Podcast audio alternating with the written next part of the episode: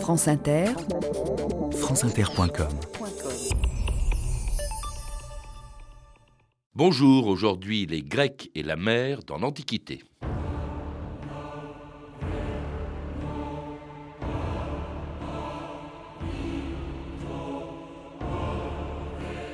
Il y a trois sortes d'hommes, les vivants, les morts et ceux qui vont sur la mer. Platon.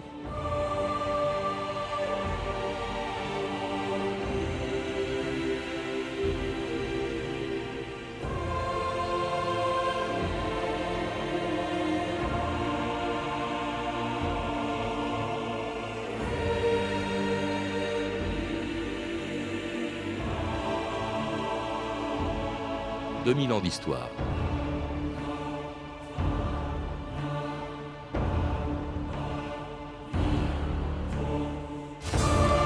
Dans un pays dont aucune cité n'était à plus de 100 km de la mer, on comprend quelle importance elle a eue dans l'histoire de la Grèce.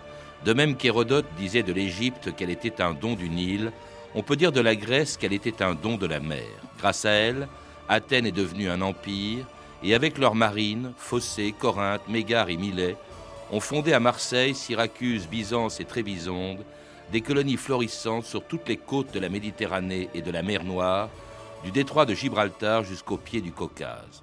On y faisait le commerce du blé d'Égypte et de Sicile, du vin d'Italie, de l'étain d'Angleterre, de l'ambre de la Baltique, du cuivre et du bois venus d'Asie et de l'ivoire d'Afrique. Source de richesse, la mer était aussi, avec ses tempêtes, ses naufrages, ses pirates et ses monstres, une source d'inspiration pour l'auteur du premier monument de la littérature, Homère, qui dans l'Odyssée racontait les tribulations de celui qui, en passant des années en mer avant de retrouver sa femme à Ithaque, est devenu le plus célèbre marin de l'histoire. Il n'y a pas de vent, mais nous avons un bon courant. Maintenant, tu peux être content. Tu ne l'es pas, toi? Je ne suis jamais satisfait, moi. Un jour, je regrette la famille. Je voudrais rentrer à la maison et je deviens triste et sombre. En moi, il y a un autre qui attend sa part et qui réclame l'aventure, les voyages, la mer et aussi ses tempêtes. Il a tellement soif d'inconnu, tout l'attire, les îles, les démons, les géants. Ah, quelle étrange odeur il y a dans l'air. Oui, en effet. Quel silence. Je n'entends même plus le bruit des rames. Regarde Le rocher des sirènes les sirènes. Si nous écoutons leur chant, nous sommes perdus. Elles nous attireront sur leur rocher pour nous détruire. Fuyons, les fuyons Ne restons pas là, ne perdons pas de temps.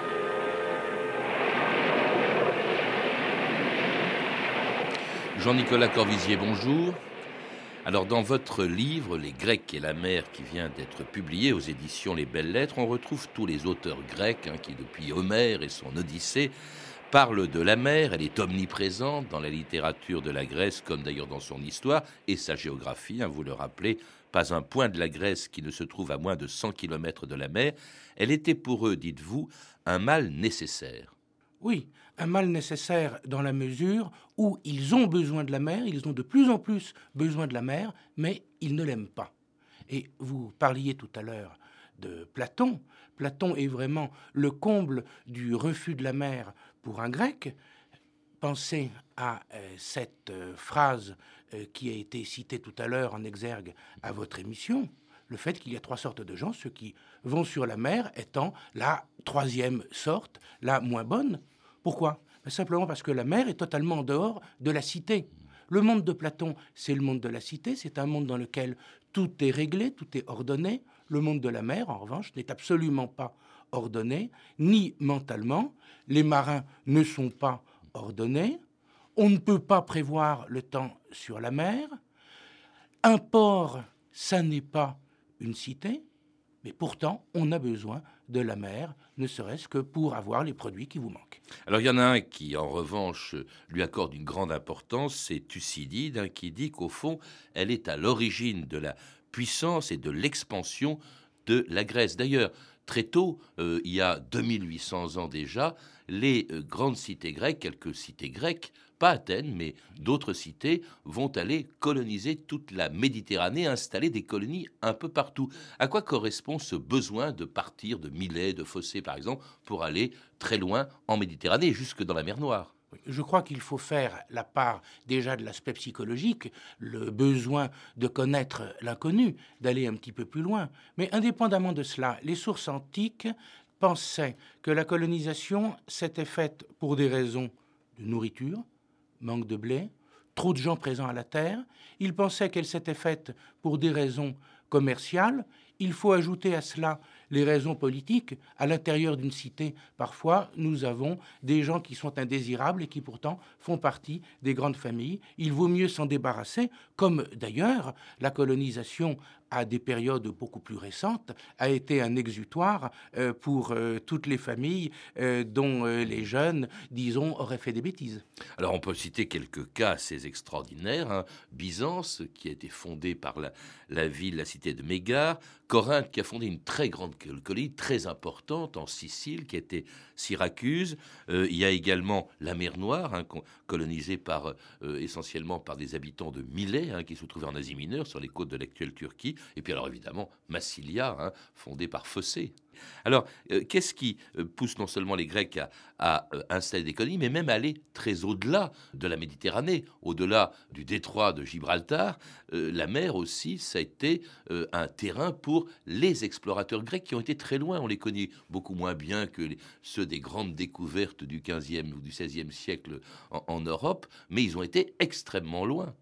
En réalité, je crois qu'il faut remonter aux Phéniciens, qui ont été les premiers à dominer la Méditerranée et à établir des routes commerciales en Méditerranée et même outre-Méditerranée. Et les Grecs ont simplement essayé de remplacer, de supplanter, puis sont parvenus à remplacer les Phéniciens. On s'en rend compte en matière géographique quand on prend leur route commerciale, la fondation par exemple de Cyrène en Libye actuelle, coupe la route commerciale, qui était la grande route commerciale des Phéniciens, qui allait des cités de Phénicie à la Crète, et ensuite vers Carthage, la Sicile, et ensuite les colonnes d'Hercule, outre. C'est-à-dire le détroit de Gibraltar, les colonnes d'Hercule, oui. C'est-à-dire le détroit de Gibraltar. Et en établissant cette colonie de euh, Cyrène, les Grecs, finalement, coupent cette route et établissent une véritable croisée, une croisée nord-sud qui va des détroits, le Bosphore et les Dardanelles, jusqu'à Cyrène, d'une part, et d'autre part, des îles grecques qui jouxtent l'Asie mineure jusqu'aux colonnes d'Hercule. Mais évidemment. Et au-delà. Autour de l'Afrique, c'est assez extraordinaire qu'il euh, y a 2500, 2600 ans, on commence déjà, il y a des navigateurs grecs qui commencent à faire le tour de l'Afrique, donc en partant des colonnes d'Hercule pour aller vers le sud, et puis même un qui va, qui serait allé jusqu'en Islande. Oui. Alors là, c'est encore lié quand il s'agit du tour de l'Afrique aux Phéniciens. Mmh. Ils ont essayé de refaire le périple de Nécao, ce fut le cas d'Anon, et quand il s'agit d'aller jusqu'en Islande, eh bien, ils vont à la recherche de l'étain, cet étain qui leur manque cruellement, puisque tout leur métal, c'est le bronze. Comment faire du bronze si on n'a pas d'étain? On peut essayer de le faire à l'arsenic, mais il est beaucoup moins solide. Et l'étain, il n'existe plus à l'état natif à l'époque qui nous occupe. Il y avait encore un petit peu d'étain à la fin du deuxième millénaire en Orient. Il n'y en a plus et ils n'ont plus vraiment de contact avec euh, l'Orient. Donc, il faut qu'ils aillent le chercher plus loin. Plus loin, c'est outre colonne d'Hercule, ce qu'on appelle les îles cassitérites dans la géographie grecque, probablement la Brière, et même surtout vers l'Irlande.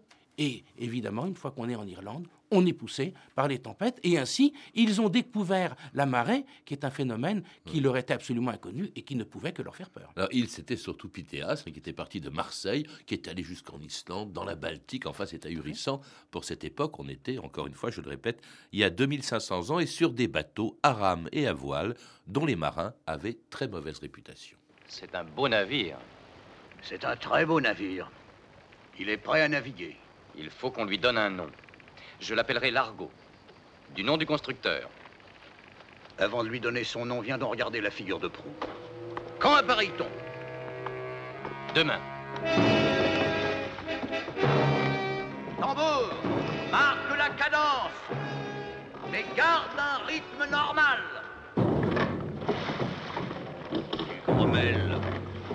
C'est de règle chez les marins. Pour cela, les raisons de se plaindre ne manquent pas. Le trop est épuisé. Ils ont les mains en sang. Il y a de la saumure. Explique-toi. Ça durcit la peau. Eh bien, descends les soigner. Moi, je prends le gouvernail. Alors la vie à bord, on s'en doute, était extrêmement difficile, Jean-Nicolas Corvisier, hein, euh, à cette époque-là, il y a 2500 ans.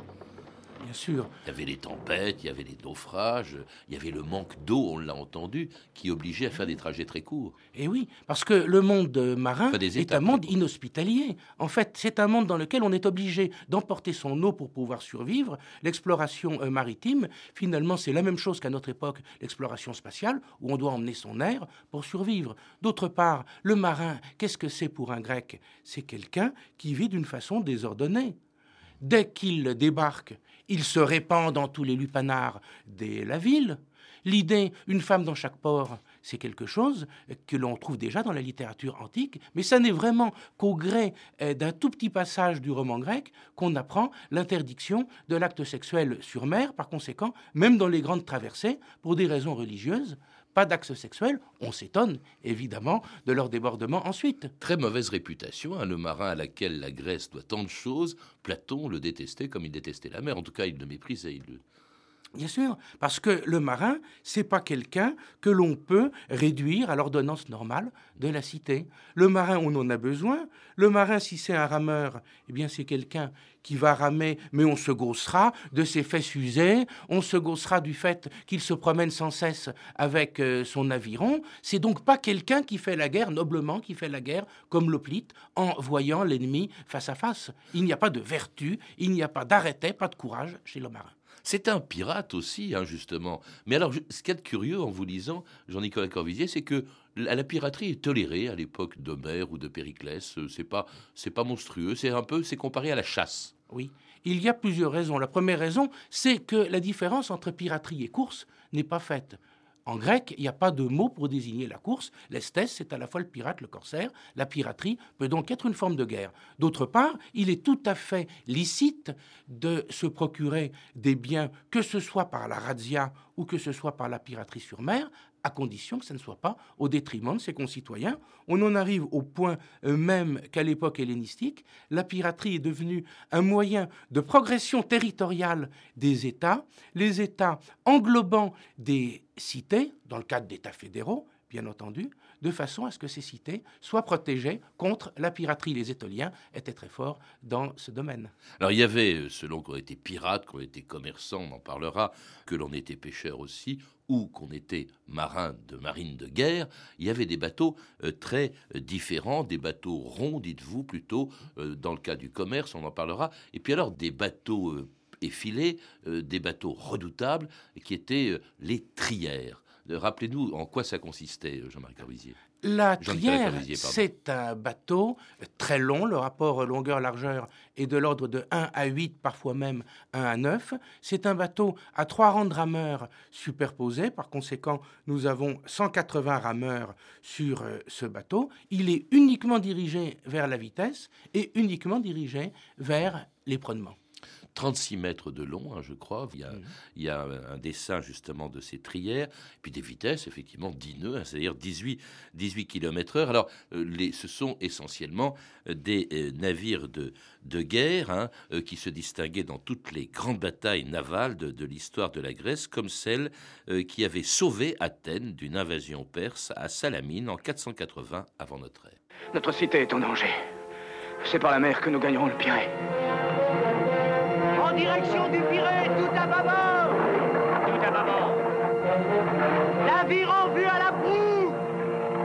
Au navire amiral.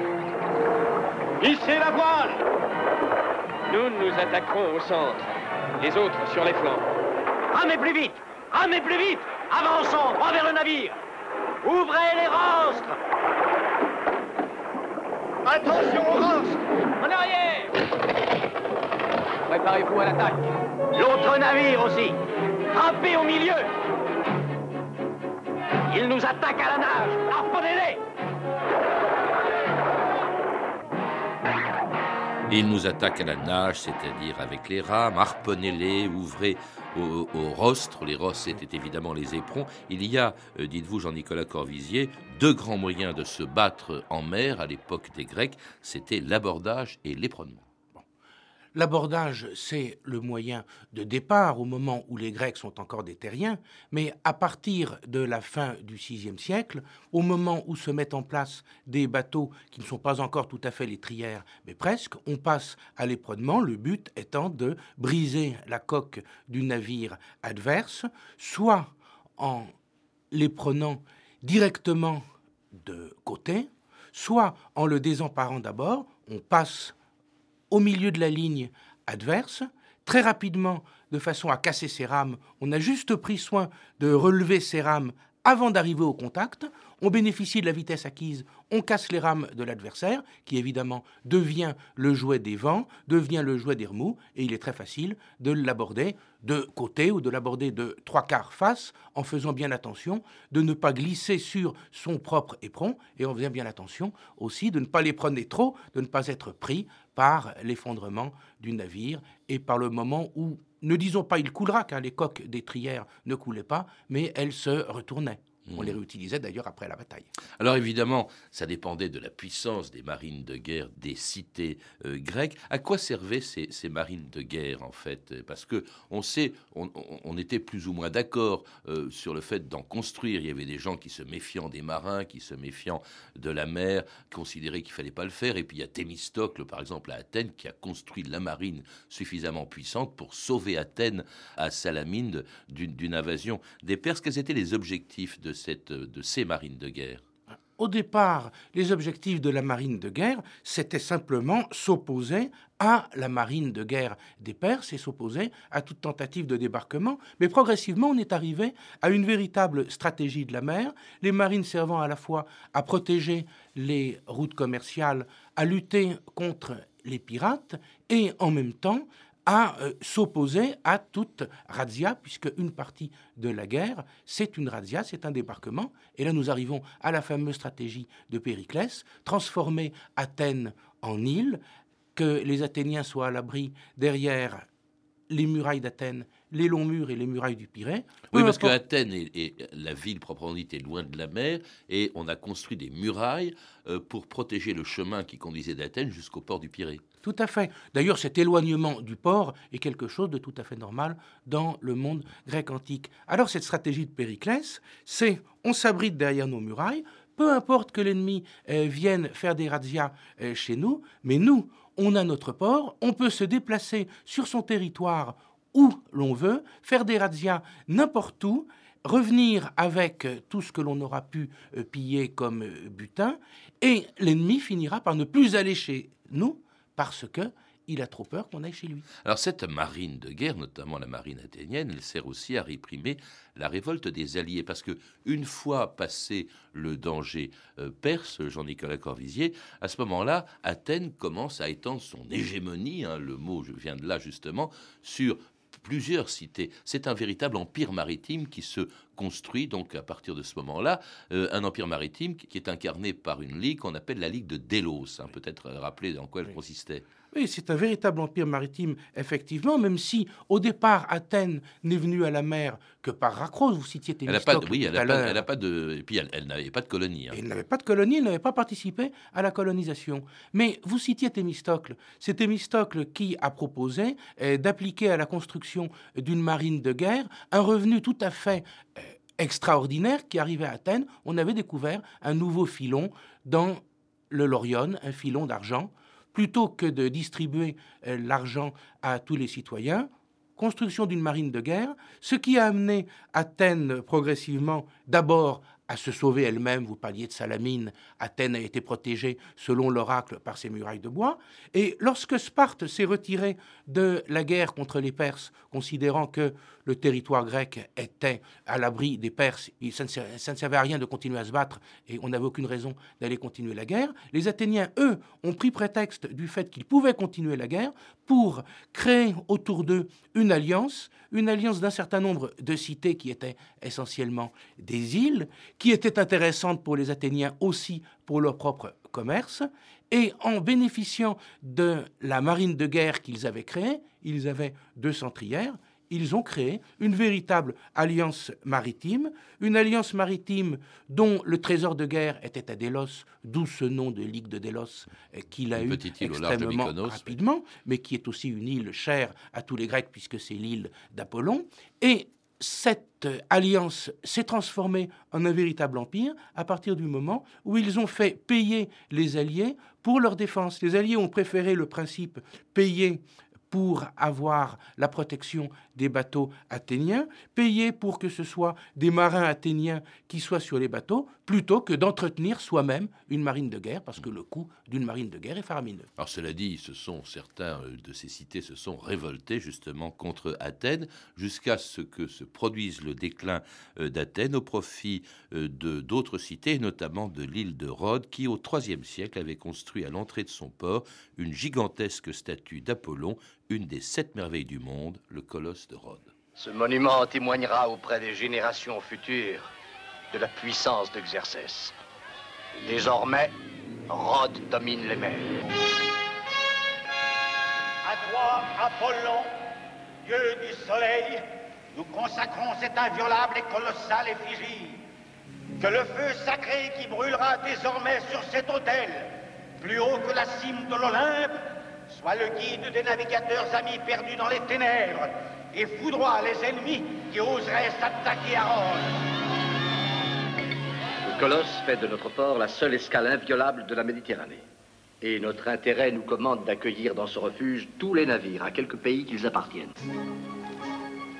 Alors Rhodes, effectivement, va prendre le relais d'Athènes. C'est un, c'est un grand port qui devient effectivement une cité très importante en Grèce à ce moment-là d'une part, c'est une cité très importante, mais d'autre part, elle bénéficie de ce changement du centre de gravité de la Grèce qui, avec la conquête d'Alexandre, se déplace vers l'Orient, se déplace également davantage euh, vers les détroits. Et c'est ainsi que Rhodes va prendre le relais d'Athènes pour lutter contre la piraterie. Rhodes va prendre le relais d'Athènes euh, pour euh, contrôler le commerce nord-sud, détroit, passage par Rhodes et l'Égypte. Vous voyez que les centres de gravité se sont déplacés. Et en même temps, euh, Rhodes va lutter contre toutes les pirateries. Rhodes est une cité dans laquelle il est tout à fait normal de faire son service, si j'utilise un terme moderne, dans la marine, c'est-à-dire que nous ne sommes plus à l'époque où les marins sont déconsidérés.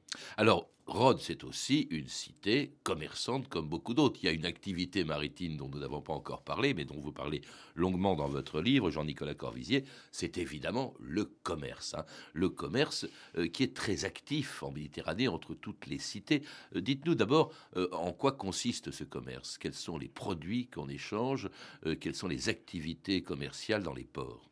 Bien, je vais beaucoup vous surprendre en disant que le commerce maritime a toujours été un commerce de luxe.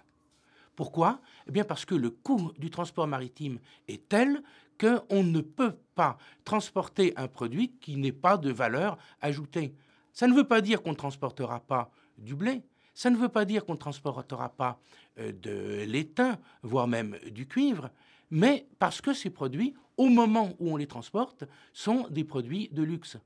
Le, blé, hein, c'est quand même le, le produit, peut-être pas de luxe, si, enfin il l'est parce que on en manque. Athènes, par exemple, l'Attique manque de, blé qui va venir de, Syracuse, qui vient aussi, qui va venir de Grèce. Hein. c'est la grande activité commerciale. Bien sûr. Le blé d'Égypte, d'abord, le blé de Sicile, le blé du Pont-Euxin, avec euh, notamment toutes les zones particulièrement productrices que nous trouvons autour d'Olbia Pontique, c'est-à-dire que nous trouvons en Crimée. Hmm. Mais le blé, quand le transporte-t-on au moment de la soudure, au moment où on en a le plus urgent besoin. Et là, le surcoût du, commerce, du transport maritime ne vaut pas.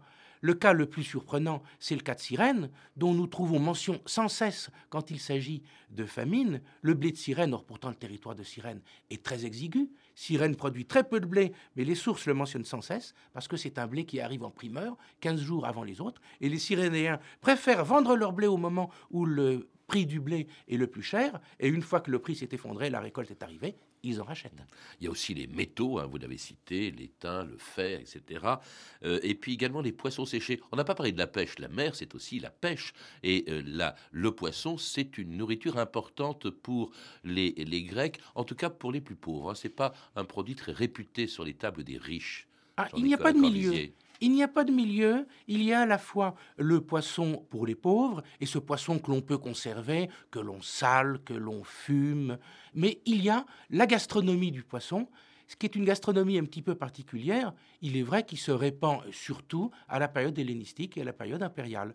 Mais le pêcheur, c'est un personnage qui apparaît dans les sources assez souvent, mais comme un individu, et on ne voit pas suffisamment la grande pêche, cette pêche au thon qui était le grand poisson de la Méditerranée, qui pullule, et notamment qui pullule au niveau des détroits, puisque le poisson va frayer en mer Noire dans les zones les plus fraîches, et puis ensuite revient en banc extrêmement serré vers le reste de la Méditerranée, à en croire les sources anciennes, on pourrait quasiment prendre les thons à la main à partir de régions comme Byzance ou comme Sinope. Puis il y a un animal fétiche, le seul qui ne soit, pas un poisson, donc je ne cite pas comme poisson, le dauphin. C'est le dauphin, hein, qu'on voit d'ailleurs sur toutes les sur toutes les reproductions des céramiques euh, de, de, Grèce. Eh oui, parce que le dauphin, finalement, la distinction poisson pas poisson, les Grecs ne l'avaient pas, mais le dauphin est un animal béni des dieux et le monde marin est un monde qui demande sans cesse l'intervention des dieux et dans lequel, d'ailleurs, euh, les dieux euh, peuvent être extrêmement virulents. Vous parliez tout à l'heure de l'Odyssée, mais indépendamment des tribulations d'Ulysse, on sait très bien que les dieux euh, sont extrêmement méchants pour les marins. Source de richesse, donc, source de commerce, champ de bataille aussi, c'est aussi une source de civilisation. C'est ça, au fond, que la mer a peut-être apporté à la Grèce, grâce au contact qu'elle a mis entre les cités, euh, très au-delà d'ailleurs de la Méditerranée et de la mer Noire. C'est ça la vraie richesse, au fond, de ce qui a fait de la Grèce une grande civilisation, Jean-Nicolas Corvisier. Oui, finalement, qu'ont été les Grecs sans la mer? Qu'aurait-il été sans la mer? Ils n'auraient pas connu tout ce qui est connaissance scientifique de l'Orient. La mathématique, la médecine, ça vient d'Orient. D'autre part, les connaissances géographiques, dès la fin de la période archaïque, c'est au contact avec le monde oriental qu'ils l'ont eu. Et en plus, la mer, en leur permettant de connaître un autre monde, leur a permis de se situer eux-mêmes. Je crois qu'il y a une expression euh, qui est tout à fait caractéristique parmi les mots qui désignent la mer. C'est le mot pontos. Pontos, c'est le chemin. Et eh bien finalement, la mer a été pour les Grecs un chemin, une voie de civilisation, et elle leur a permis, en connaissant les autres, d'essayer de se connaître eux-mêmes. Merci Jean-Nicolas Corvisier. Pour en savoir plus, je recommande la lecture de votre livre, Les Grecs et la mer, qui vient de paraître aux éditions Les Belles Lettres dans la collection Realia. Vous avez pu entendre des extraits des films suivants. Ulysse de Mario Camerini, disponible en DVD aux éditions Fabri, Jason et les Argonautes de Don Jaffe, disponible en DVD chez Columbia Tristar, La bataille de Marathon de Jacques Tourneur et Le Colosse de Rhodes de Sergio Leone, disponible en DVD chez Studio Canal. Vous pouvez retrouver toutes ces références par téléphone au 32 30, 34 centimes la minute ou sur le site franceinter.com. C'était 2000 ans d'histoire, la technique Pierre-Yves Le Rollin et Elisabeth Collet, documentation Emmanuel Fournier, Clarisse Le Gardien, Franck Olivard et Frédéric Martin, une réalisation de Anne Comilac.